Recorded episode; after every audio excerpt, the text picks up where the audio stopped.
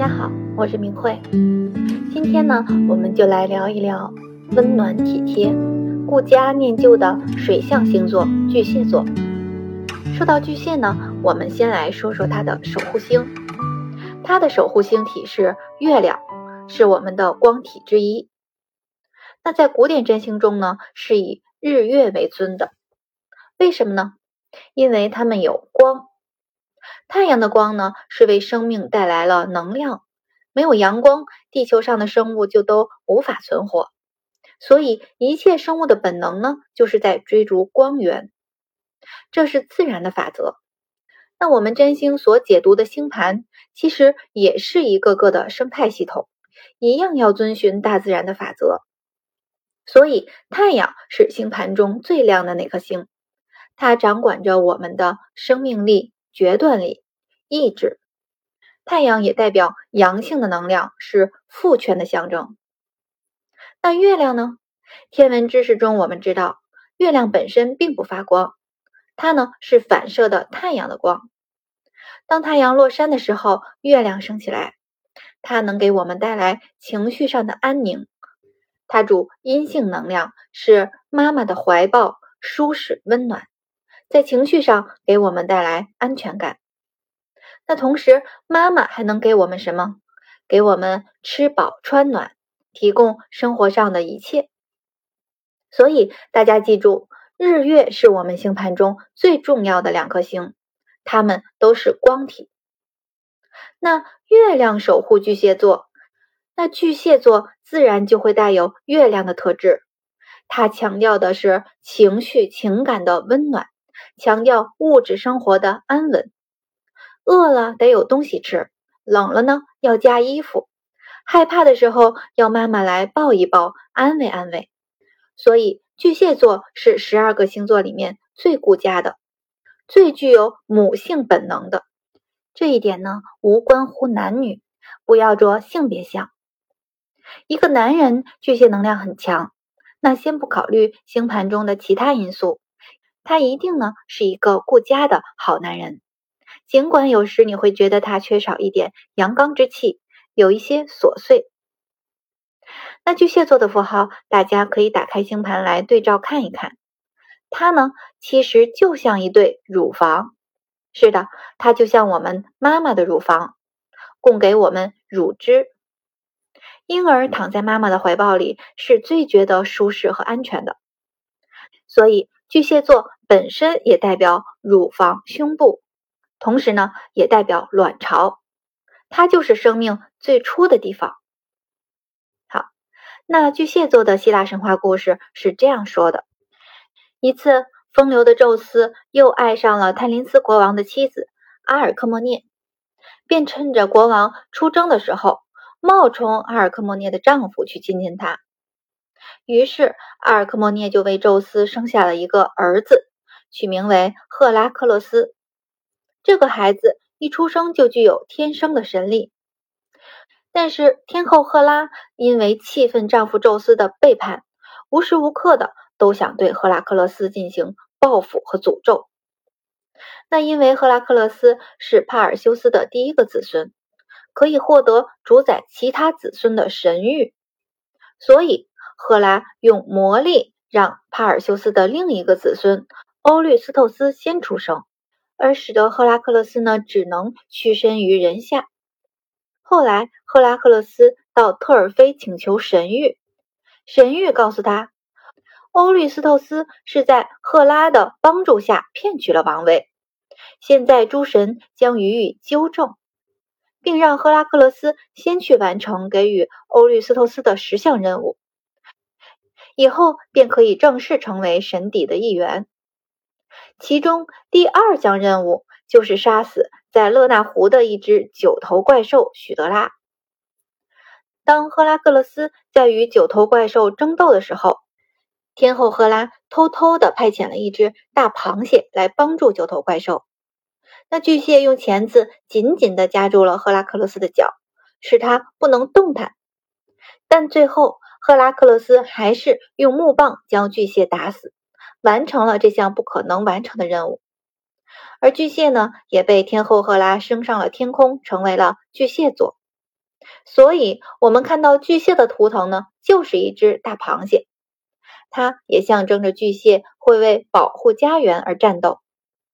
同时，它们虽然有坚硬的外壳，挥舞着两只大夹子，很有架势，但它们的内在是非常柔软的。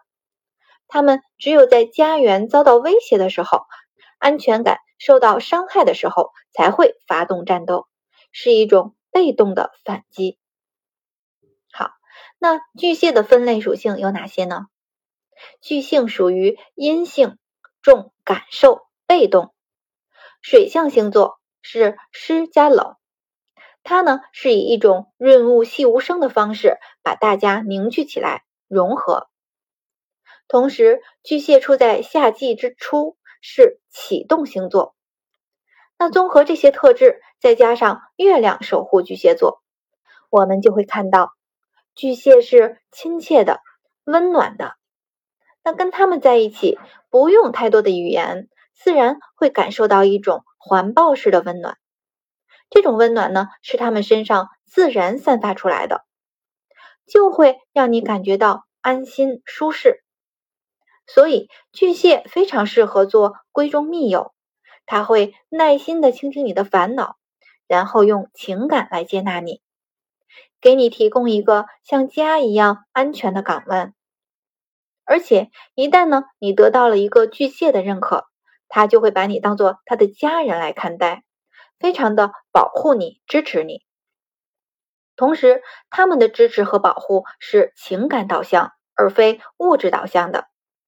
那大家记住，水象重的是情感链接，土象重的才是物质。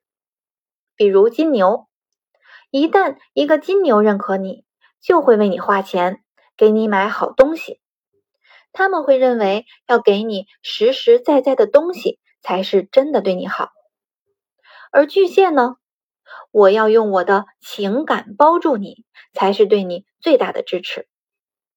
那再有，巨蟹是非常懂得怎样把家居生活布置的温馨和舒适的，不一定多么豪华，用多么高档的家具，但房间的布置呢，一定是舒适整洁的。那家这个场域本身就是由巨蟹来掌管，这里呢是他们的堡垒，也是他们为之奋斗、为之付出的地方。这里我们就可以想象是螃蟹坚硬的外壳，是撑起他们安全感的地方。当然，这个家指的是我们现实生活的家，房子，也包括房子里面的家人。同时呢，也是巨蟹的内在之家，就是他内心的稳固感和安全感。只要这里稳固，巨蟹就会充满干劲儿。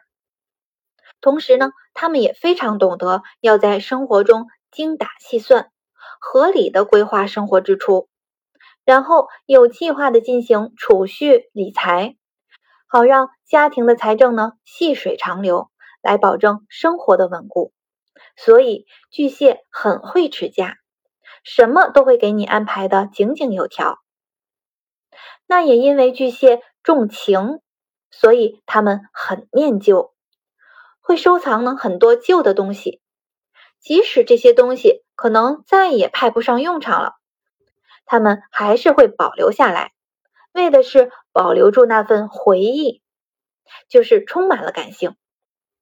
那十二个星座里面。金牛座也非常善于储存东西，那他们和巨蟹的目的不同。金牛收藏东西是为了它的价值，就是这件东西在当初购买的时候是花了大价钱的，或者是这件东西是收藏品，在以后很有可能会升值。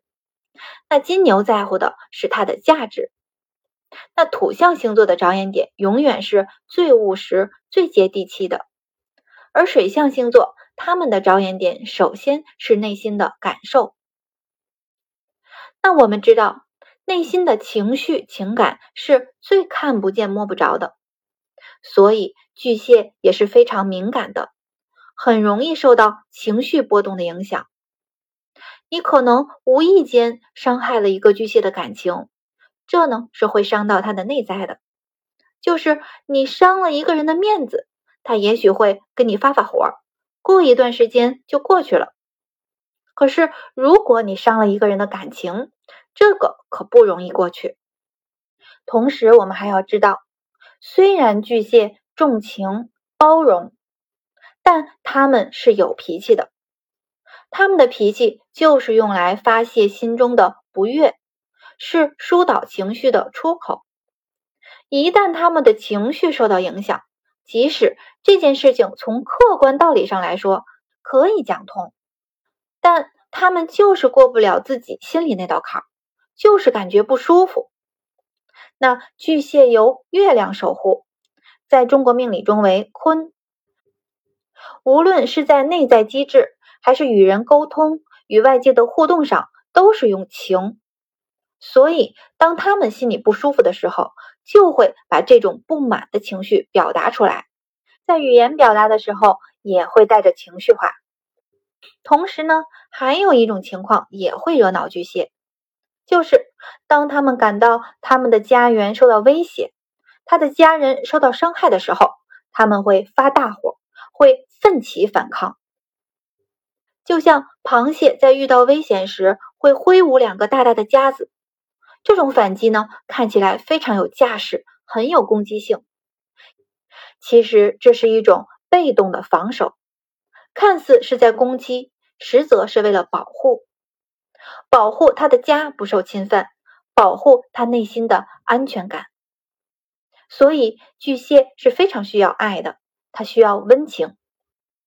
如果你能让他感觉到你的情感支持与保护，那他们心里会觉得非常温暖，很受用，同时也会用家人般的温情来回馈你。这就是我们的巨蟹座。那巨蟹需要改进的有以下几点：他们需要注意过度的情绪化，少一些呢感情用事，多些理性思维。同时，心胸要宽大一些，否则就容易陷入自爱自怜中走不出来。